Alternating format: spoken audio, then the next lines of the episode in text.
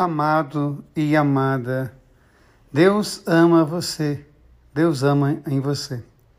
A palavra de Deus é tão densa e de uma riqueza tão grande que os nossos três, quatro minutos são pouco para trazer toda a dinâmica da palavra. Eu sei que não teria condições de fazer isso, mas hoje eu quero rezar com vocês alguns detalhes da palavra. Primeiro, o livro do Eclesiástico vai fazer o elogio aos homens os homens que marcaram a história, os homens que deixaram seu nome na história. Ele vai dizer que há homens que passaram pela história e mudaram a história, e há outros que não fizeram a menor diferença. Mas o mais curioso é que a marca daqueles que mudaram a história é a misericórdia e a bondade. Muito interessante isso. A misericórdia e a bondade, que são marcas de Deus, e essas marcas que nós deixamos transparecer em nós é que fazem a diferença no mundo. A bondade e a misericórdia deles marcaram a sua geração e marcaram as gerações futuras. Por isso, essa expressão de todos os dias que Deus ama em você. E quando nós olhamos para o Evangelho, é muito bonito o texto do Evangelho de hoje, porque ele fala de Jesus que amaldiçoa uma figueira.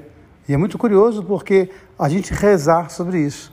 Outro dia, uma pessoa né, que me ajuda nas minhas transmissões falava: Padre, eu quero agradecer o Senhor, porque eu tenho aprendido muito, sobretudo a respeitar as religiões, a respeitar as outras pessoas.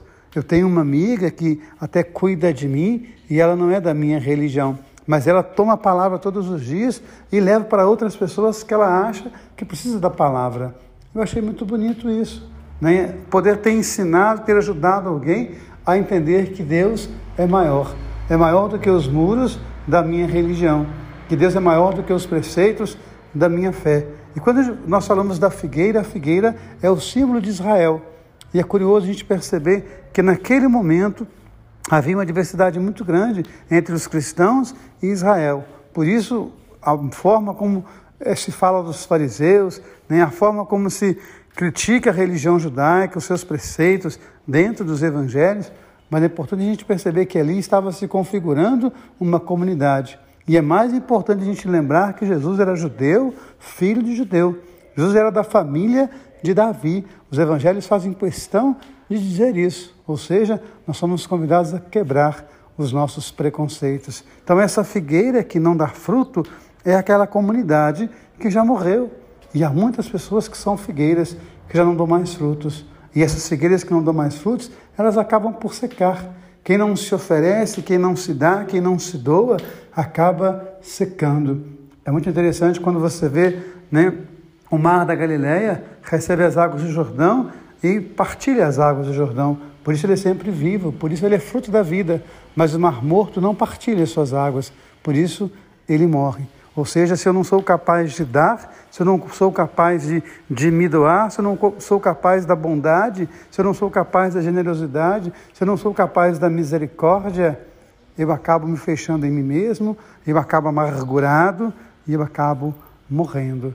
Então, que a palavra de Deus possa hoje nos ajudar a pensar nisso.